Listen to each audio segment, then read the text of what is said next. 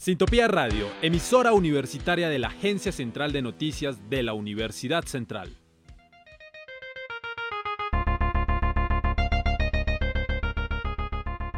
Reciba el fin de semana bien informado. Con Rubik, choque informativo, donde las noticias son más fáciles de entender.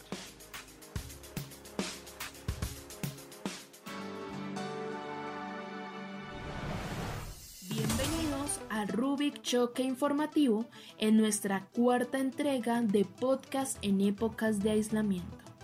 Empezando noticias positivas de hemisferio natural con la reaparición del lobo gris, especie que se creía extinta. La humanidad depende del planeta, más no del planeta de la humanidad. Ha llegado hemisferio natural.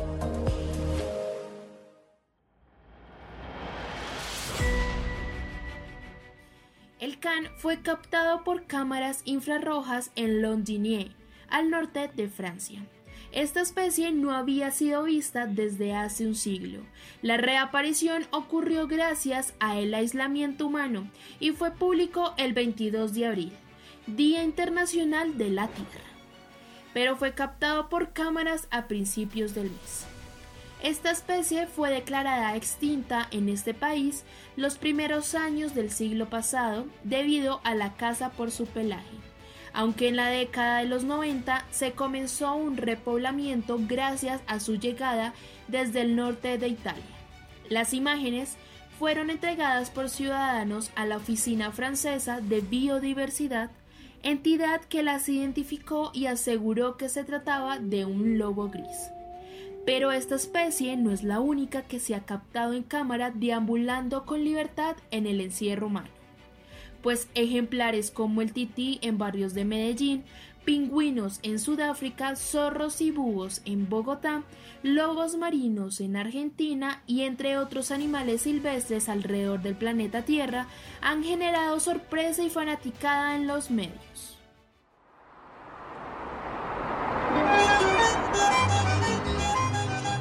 A 2.600 metros más cerca de las estrellas hay 7 millones de ideas.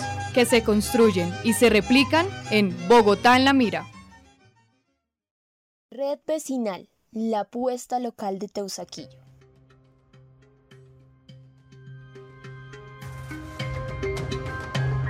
Como iniciativa ciudadana, los vecinos de la localidad de Teusaquillo decidieron ya hace varios años crear un grupo de apoyo en Facebook que llevaba como nombre Teusaquillo Me Importa. Tal grupo para ese entonces era pensado con el fin de plantar espacios verdes externa e internamente de las viviendas, además de promover actividades culturales, tureques, ferias y teniendo en cuenta el cuidado de unos de otros, todo esto enfocado en la solidaridad.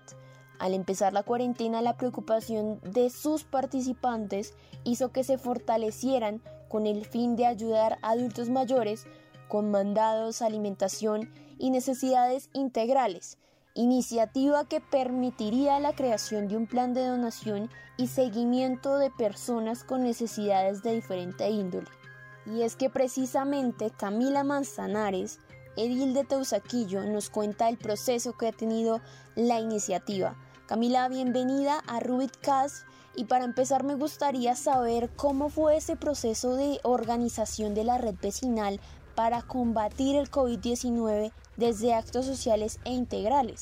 Nos organizamos a través de, de un grupo base de WhatsApp y de ahí ya creamos un grupo de voluntarios, un grupo, uno de los chicos hizo dos formularios que nos sirvieron mucho para unir la información como para organizarla. Entonces era un formulario para quienes necesitaban ayuda y un formulario para quienes podían entregar la ayuda. Eh, fue un ejercicio muy bonito, con, eh, creo que ese fue el arranque, ahí empezamos a mapear eh, para conectar a los voluntarios. los primeros días fueron mucho más activos, digámoslo, con mucho más movimiento. A través de mí, entonces intentamos apoyarnos también como en la institución y que los voluntarios pudieran tener permiso para estar en la calle llevando mandados, eh, recogiendo mercados. Las dos primeras semanas fueron increíbles y crecimos hartísimo. Eh, somos más o menos 40 voluntarios y hay un grupo base que coordina las acciones de unos con otros. Los grupos de WhatsApp los creamos paralelamente a esta red que ya había arrancado a partir de lo que te digo. Eh, los creamos con otra edilesa, con una colega mía, Gloria Oramas, acogiéndonos también como a lo que estaba pasando y pensando en las necesidades que se iban a venir a presentar eh, por la pandemia y que lo mejor era estar eh, por, eh, organizados por territorios. Hemos tenido yo creo que unos 60 donantes a la fecha, pero muchísimos más personas en necesidad de, de recibir ayuda. A nivel Bogotá, la red tenía 550 inscritos y de voluntarios y teníamos 120, pero no todos con mercados. Eh, que la mayoría de la gente que se ha inscrito a la red es para recibir eh, alimentación. Usted menciona que es importante que sea replicado en el resto de la ciudad, pero ¿qué tal ha sido la acogida de su propuesta en otras localidades o inclusive si se puede hablar de otras ciudades? Ha sido interesante la pregunta que tú me formulas sobre si hay en otras localidades, si se han querido conformar, pero digamos que en las dos semanas de arranque fue muy bonito porque sirvió de modelo, de piloto para incluso otras regiones. Nos llamaron de Santa Marta, nos llamaron de Risaralda, nos llamaron de Villao, que querían replicar el modelo que nosotros estábamos aplicando.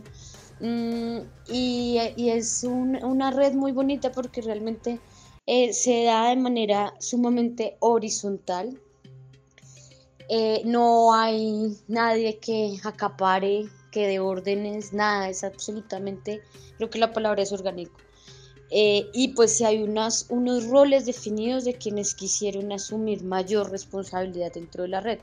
Aquí es cuando me surge una inquietud y es que gran parte de la población de Teusaquillo es adulto mayor. Como hemos mencionado, es claro que ellos no tienen acceso a Internet o no saben hacer uso del servicio. Para poder llenar este formulario que ustedes manejan, ¿cómo podrían ustedes llegar o cómo han llegado para conocer de sus necesidades sin usar el recurso digital?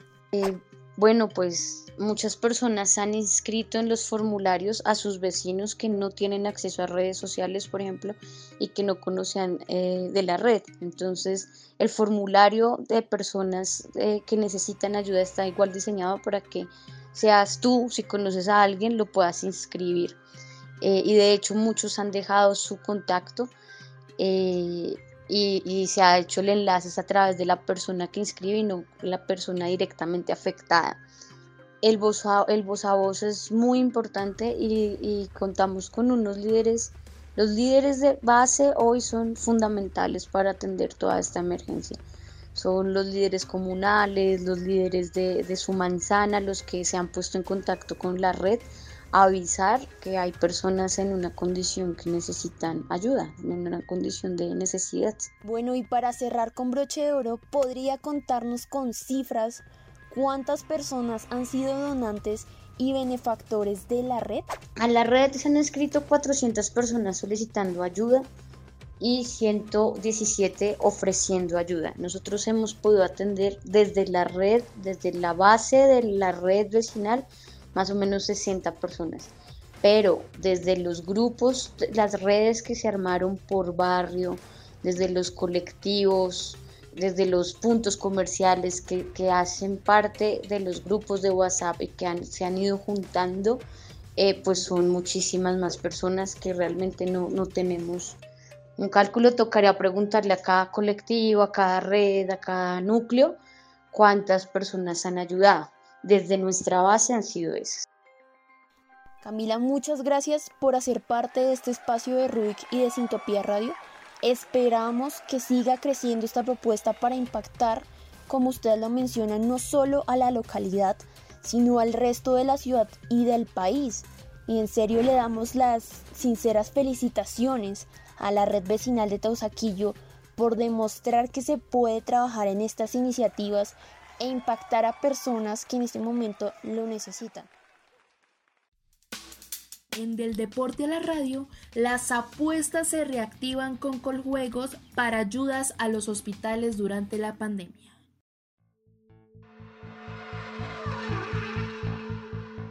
Nada mejor que enterarse de las actividades deportivas en tiempo real.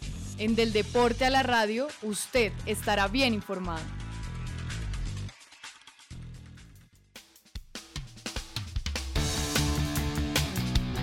El gobierno reactivó la operación de los juegos de suerte y azar a través del decreto 576. Abro comillas. Los operadores de juegos de suerte y azar, en coordinación con las entidades administrativas del monopolio y las autoridades de salud, adoptarán protocolos de prevención de contagio y propagación del COVID-19, dice el segundo artículo del decreto. El fin de la normativa es mejorar el flujo de recursos hacia el sector de salud a partir del mes de año y hasta el 31 de diciembre del 2020. Recordemos que el Ministerio de Hacienda publicó el decreto que suspendió temporalmente la realización de sorteos de juego de suerte y azar como lotería y chance.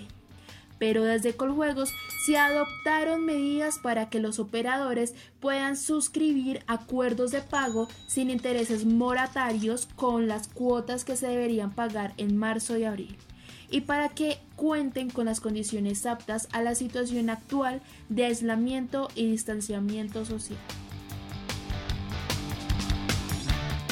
Erradicación de cultivos de mata de coca en cuarentena. Colombia en su máximo esplendor en Ámbito nacional.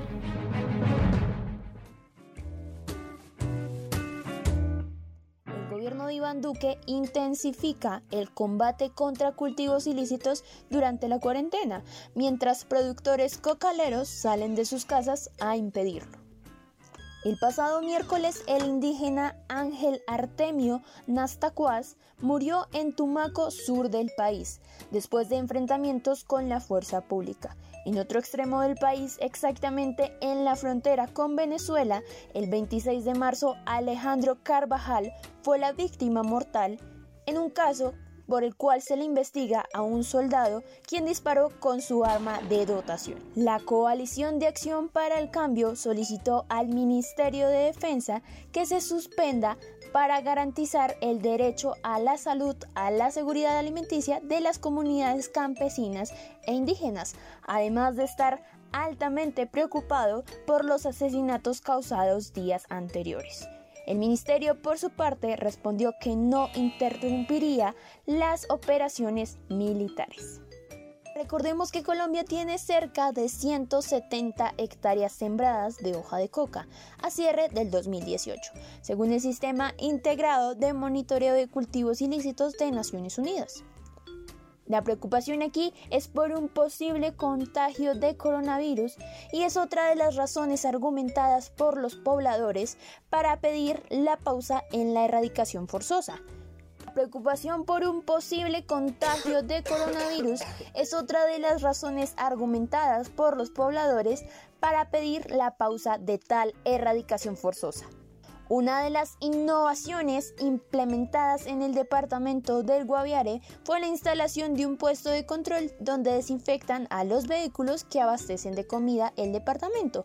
Lo ponen en cuarentena durante 12 horas en una casa cercana al lugar modalidad creada por los campesinos. Este podcast informativo fue realizado por Rubik Choque Informativo, en las voces de Angie Pacheco, Lorenzo Lórzano, y en la producción Diego Huertas y Michelle Celis, con la participación especial de Camila Manzanares, edil de Teusaquillo, para ACN y Sintopía Radio.